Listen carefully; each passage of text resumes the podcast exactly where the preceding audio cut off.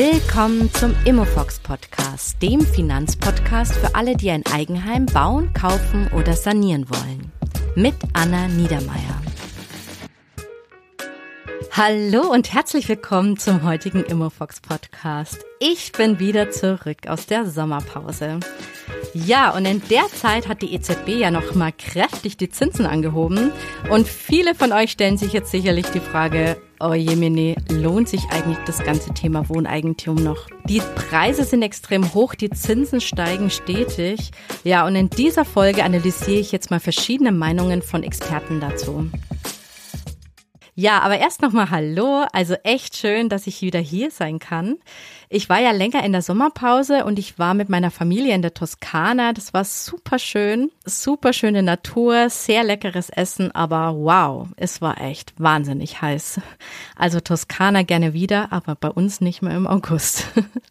Ja, und so eine Pause, das ist ja auch so eine Zeit, in sich so ein bisschen reinzuhören. Und ich habe gemerkt, dass das Thema Podcasten, dass ich das echt gerne mache und dass ich es auch wirklich vermisse. Allerdings werde ich für mich ein bisschen das Tempo rausnehmen und zukünftig nur noch alle zwei Wochen eine Folge rausbringen. Ich brauche einfach ein bisschen mehr Zeit für tiefgehende Recherchen und Qualität braucht einfach seine Zeit. Deshalb, ihr wisst Bescheid, also ab jetzt 14-tägig.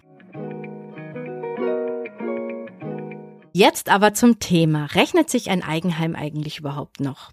Letzte Woche hat ja Frau Lagarde, EZB-Präsidentin, eine historisch hohe Erhöhung des Leitzinses angekündigt. Und zwar um 0,57 Prozent auf insgesamt 1,25 Prozent. Damit wollen sie jetzt die Inflation bekämpfen. Das IFO-Institut rechnet aktuell aber sogar noch mit einer Anhebung auf bis zu 4 Prozent in der nächsten Zeit. Von 0% auf 4%, das wäre natürlich echt gewaltig. Was aber heißt das jetzt für die Bauzinsen? Also die Bauzinsen sind jetzt aktuell Stand heute, also so Mitte September bei circa 3,3 Prozent bei einer zehnjährigen Laufzeit. Genau vor einem Jahr waren die Zinsen noch unter einem Prozent. Wow, oder? Generell gibt es so eine Faustformel, man nimmt den Leitzins und addiert dazu ungefähr zwei Prozent dazu, da ist man dann ungefähr beim Bauzins für eine zehnjährige Hypothek. Und wenn der Leitzins jetzt laut dem IFO-Institut wirklich auf vier Prozent steigen würde, dann wären die Bauzinsen bei circa sechs Prozent. Das klingt erstmal heftig. Aber ich kann da schon mal sagen, das hatten wir in Deutschland schon mal. Ich habe in den Show Notes euch ein paar Grafiken zusammengestellt und da seht ihr, dass in den 90ern der Bauzins sogar bei 8,8 Prozent war, 1994. Also und um 2000 rum lag er bei 6 Prozent. Also kurz, der Bauzins wird wahrscheinlich weiter steigen, aber diese Höhen, die gab es in Deutschland schon mal. Aber eins ist anders, denn die Immobilienpreise waren damals nicht so extrem. Die sind ja aktuell am höchsten Punkt angelangt. Und ich kann euch da echt gut verstehen, wenn jetzt welche gewartet haben oder vielleicht auch nicht das Passende gefunden haben, die sich gerade total ärgern. Und ja, und ich werde da eben auch von Freunden gefragt, sag mal, Anna, lohnt sich das eigentlich noch?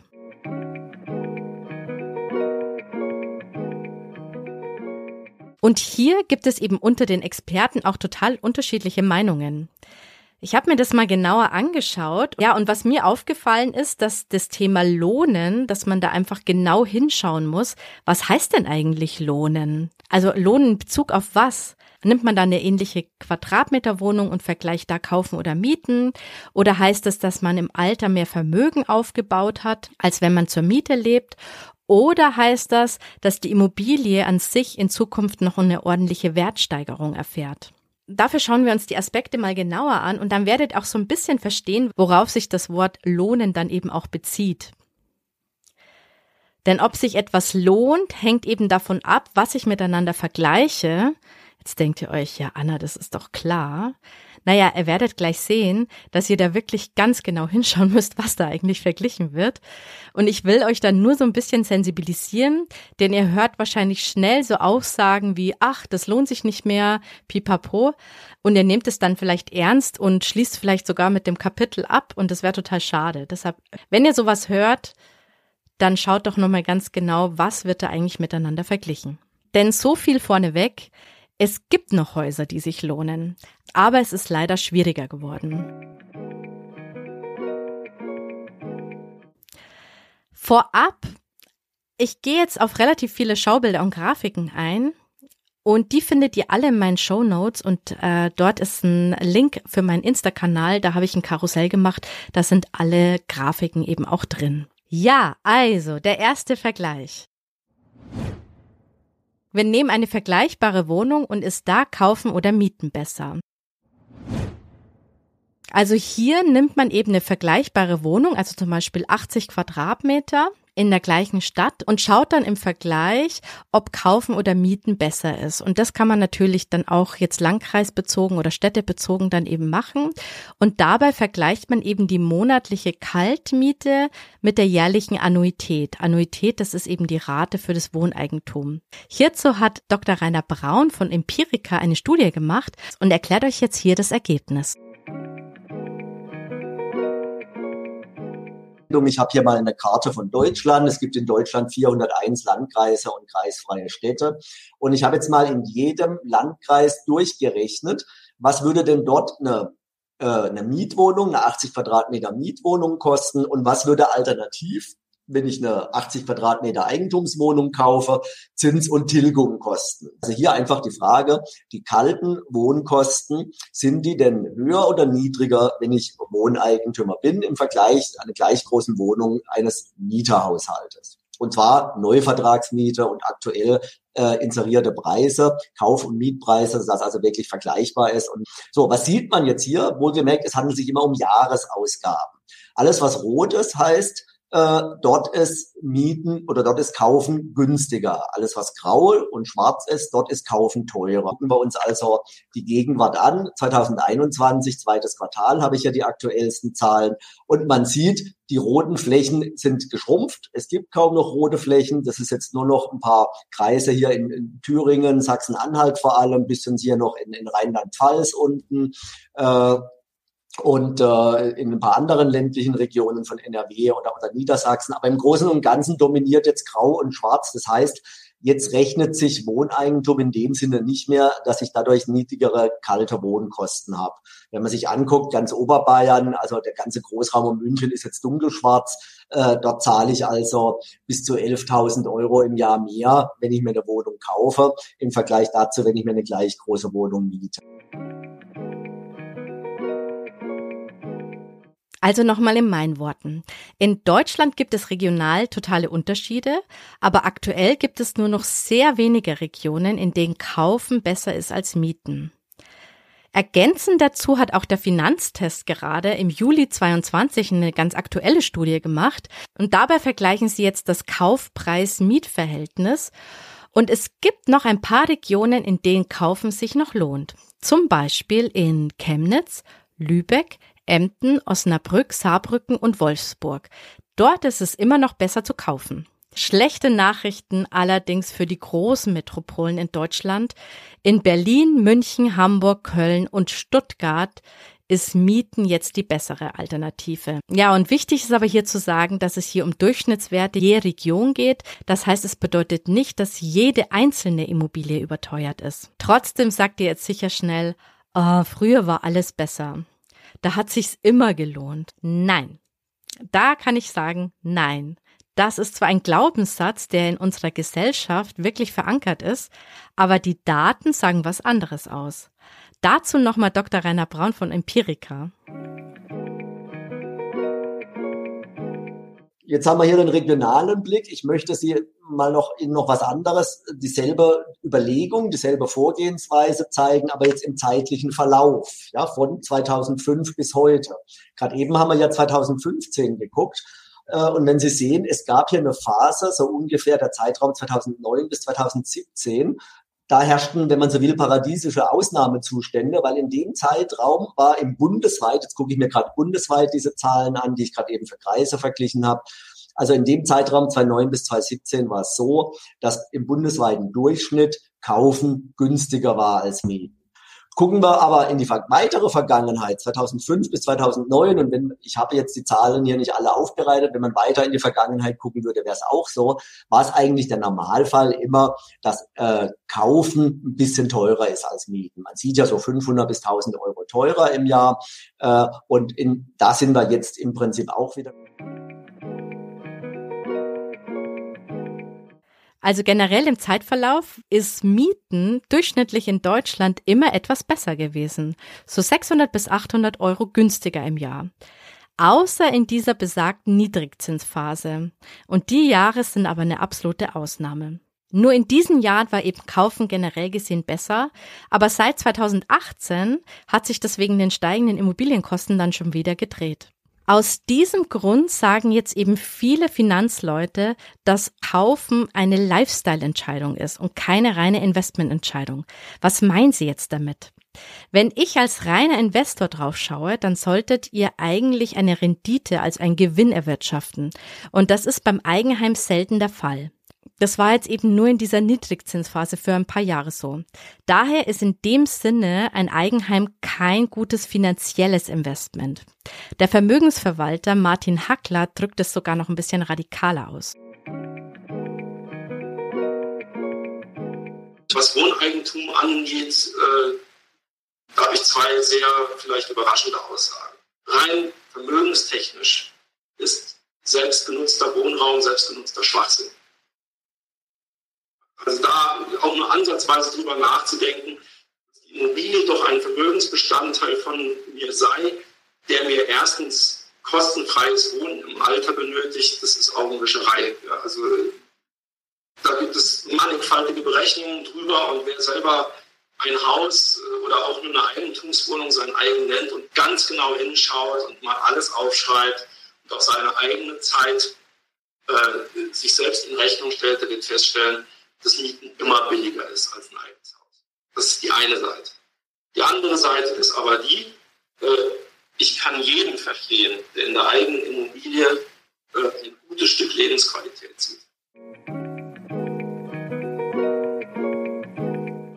Das sind jetzt natürlich provokante Worte, aber inhaltlich ähnlich argumentiert auch Thomas Kehl vom YouTube-Kanal Finanzfluss. Wenn man es richtig rechnet, in vielen Fällen äh, rechnet man sich das Ganze schön und verliebt sich in so ein Objekt. Äh, genau, meine Mutter möchte jetzt auch ein Haus kaufen und, äh, und ich unterstütze sie auch dabei und so weiter. Und sie versucht das auch immer wieder zu, zu rationalisieren und zu sagen, ja, guck mal, dann, dann könnt ihr das ja irgendwann erben oder so. Ich sage ich, Mutter, mich interessiert kein Haus im Saarland oder so, weißt du? So, das ist für mich kein, es ist für mich keine Anlage. Vergiss es, weißt du? Also ich mach, ich unterstütze dich da liebend gerne dafür, für deinen Lifestyle, damit du deine Ruhe hast, damit du ein schönes Haus hast und so weiter. Aber versuch es nicht finanziell zu rationalisieren, weil in dem Fall machen wir es überhaupt nicht.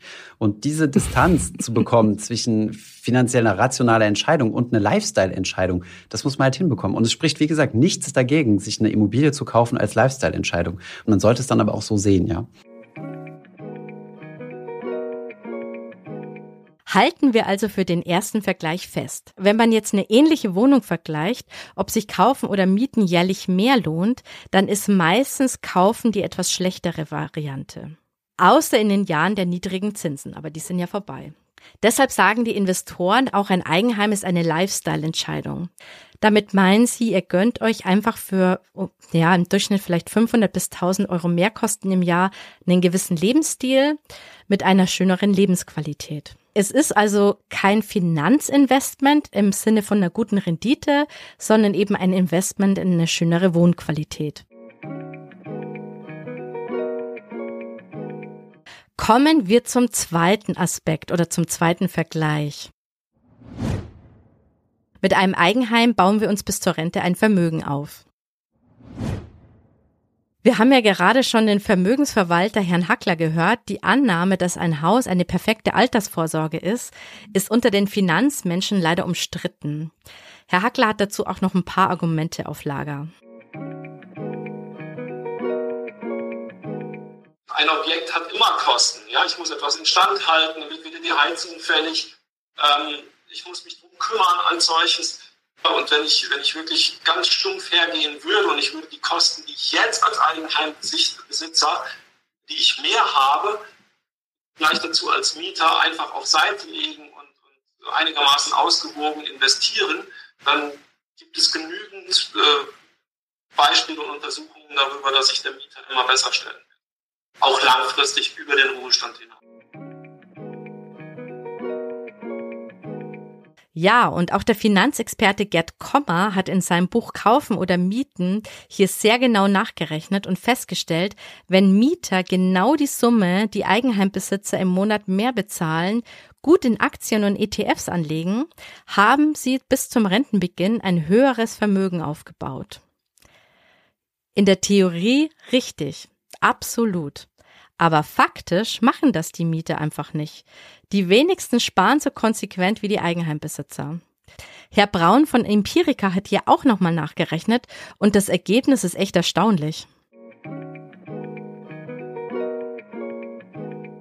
Eigentümer haben zwar eine höhere Belastung am Anfang ihrer Finanzierung, aber im Ergebnis bis zum Eintritt in den Ruhestand, bis zum Rentenalter bauen sie mehr Vermögen auf als Mieterhaushalter. Und damit Sie mir das auch glauben, habe ich das hier mal ausgewertet. Das ist hier ein Ergebnis der Einkommens- und Verbrauchsstichprobe, ist eine amtliche Statistik vom Statistischen Bundesamt. Und hier habe ich mir mal angeguckt, wie hoch denn das Vermögen, und zwar das Gesamtvermögen am Vorabend des Ruhestandes. Also ich gucke mir 50 bis 59-jährige Haushalte an. Ich gucke mir auch Haushalte, die alle das gleiche Einkommen haben an, damit ich Mieter und Eigentümer auch wirklich vergleichen kann. Und was stelle ich fest? Na, gucken wir hier in der linken Säule Mieter, die haben ein Geldvermögen von rund 31.000 und dann haben sie vielleicht noch den einen oder anderen Acker oder so, also nochmal 11.000 Euro im Durchschnitt an Immobilienvermögen. Im Vergleich dazu haben aber Eigentümer viel höhere Vermögen. Ja, hier, ich habe hier Eigentümer von Eigentumswohnungen, ETW, und Eigentümer von ein, zwei Familienhäusern, EZFH.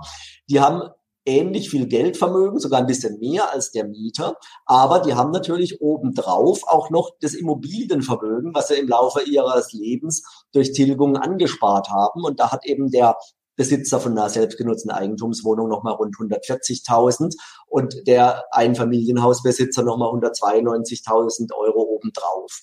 Okay, da muss man unten vielleicht noch das Graue abziehen. Die haben noch ein paar Restschulden, die sie hoffentlich bis zum Renteneintritt noch tilgen werden.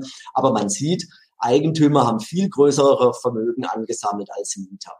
Jetzt gibt es viele Anlageberater, die sagen, naja, ähm, wenn aber der Mieter über diese typischerweise 30-jährige Tilgungsdauer einer Immobilie, wenn der Mieter in der Zeitraum genauso viel spart, also das, was der Eigentümer an höhere Wohnkosten durch die Tilgung hat, könnte ja der Mieter in ETFs, in Aktien, in was weiß ich was, in der Lebensversicherung oder wo auch immer ansparen dann hätte der ja ähnlich viel Geld. Und wenn er dann auch noch in eine äh, Aktienanlage investiert, die vielleicht eine bessere Rendite hat als eine Immobilie, dann hätte er vielleicht sogar mehr Vermögen bis zum Rentenalter als der Selbstnutzer.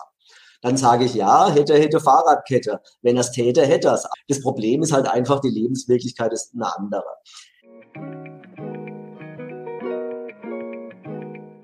Alles klar, also kurzfristig auf das Jahr verglichen fährt der Mieter besser.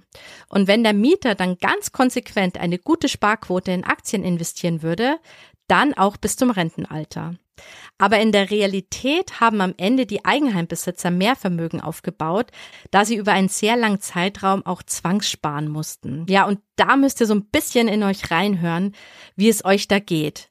Wenn ihr daran denkt, jeden Monat eure Rate aufbringen zu müssen, wie geht's euch da? Vor allem, wenn die noch höher ist als eure jetzige Miete.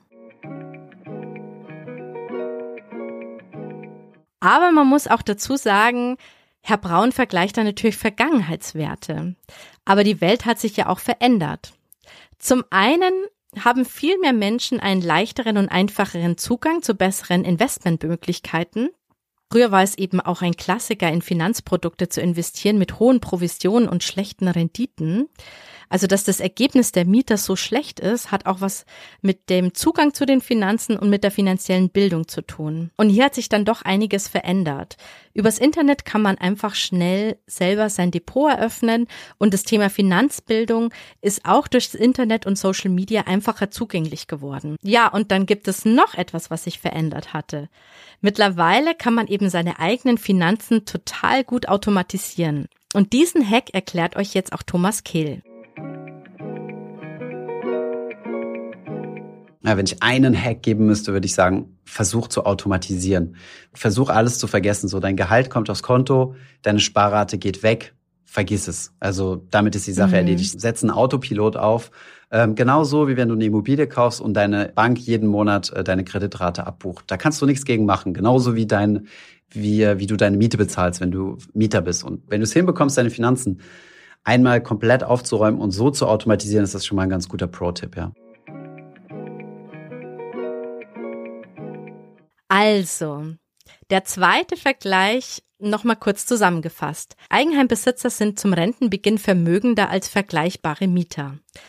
Das ist statistisch vielfach belegt, aber würden die Mieter den gleichen Betrag den Eigenheimbesitzer im Jahr mehr bezahlen, automatisiert und konsequent gut am Aktienmarkt langfristig anlegen, dann wären Mieter beim Rentenbeginn gleich auf oder sogar noch vermögender. Ja, und Zudem hätten sie dann auch noch einen Vorteil, dass sie das Vermögen im Alter dann auch flüssig machen können. Das heißt, sie können es Stück für Stück verkaufen. Ja, und das ist nämlich schon ein Nachteil beim Eigenheim, dass man da jetzt nicht monatlich einfach so 1000 Euro rausnehmen kann.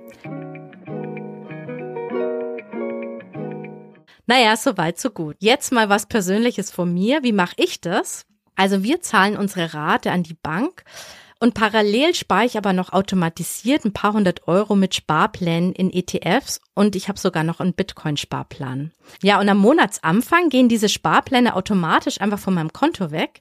Und warum mache ich das jetzt trotz Eigenheim? Weil ich im Alter neben unserem Haus einfach noch flüssiges Geld haben will.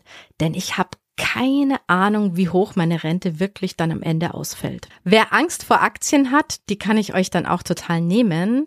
Dazu mache ich auch mal eine kleinere Staffel, vor allem wenn es jetzt dann Richtung Eigenkapital sparen geht.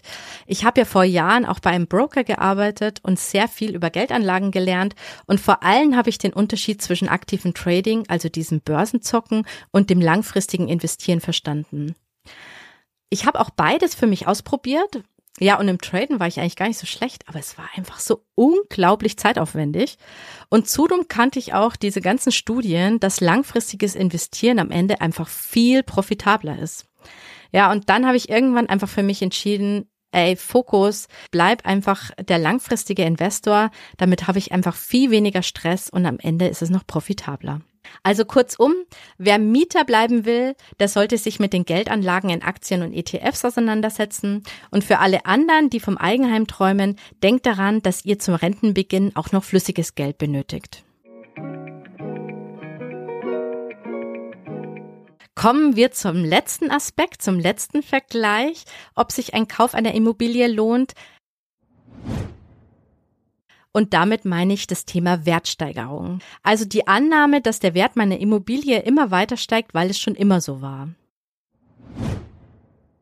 Also zu dem Punkt habe ich bereits in der Staffel zu Immobilienpreisen das mir ganz genau angeschaut. Ja, und daher, wer es von euch auch genau wissen will, hört euch hier gerne die Folgen 15 bis 20 an.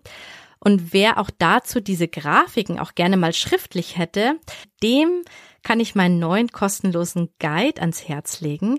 Ich habe einen Guide gemacht über die Entwicklung der Immobilienpreise. Das ist so ein neunseitiges PDF und das könnt ihr euch kostenlos downloaden.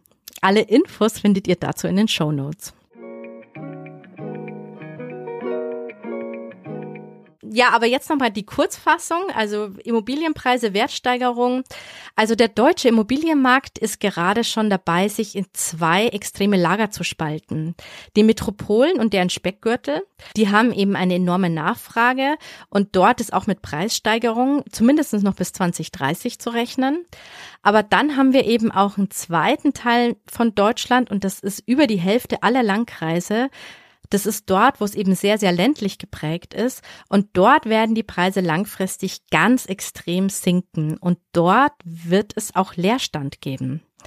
Grund dafür ist der demografische Wandel, weil unsere Bevölkerung einfach um ein ganzes Drittel weniger sein wird und das Thema Landflucht. Denn die jungen Leute wollen ihre Ausbildung bevorzugt in den Metropolen machen und gehen dann später selten zurück in ihre ländliche Heimat. Alle Studien und Expertenmeinungen dazu findet ihr, wie gesagt, in den anderen Folgen oder in dem Guide von mir.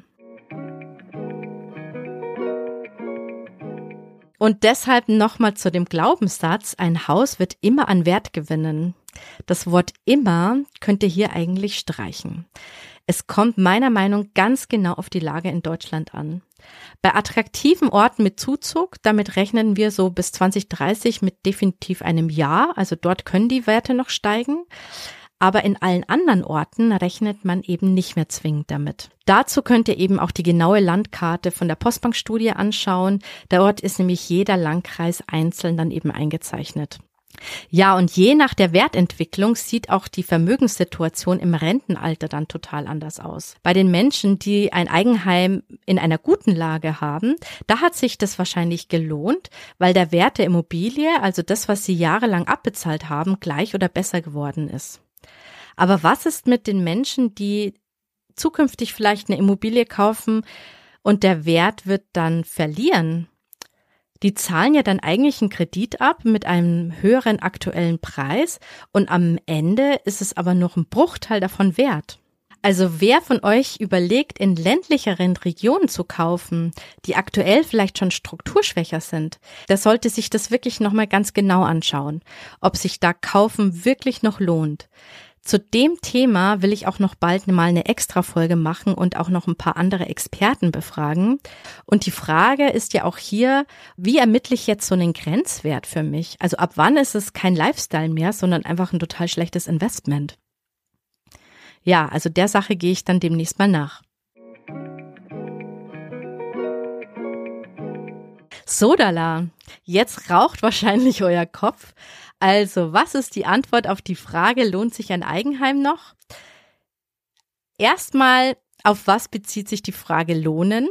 Überlegt mal, bezieht sich das auf das Investment, auf das gebildete Vermögen im Alter oder bezieht sich das auf die Wertsteigerung der Immobilie? Dann schaut auf die Landkarte von der Postbankstudie, sucht da eure Region, wo ihr leben wollt und wie sieht dort die Wertentwicklung aus?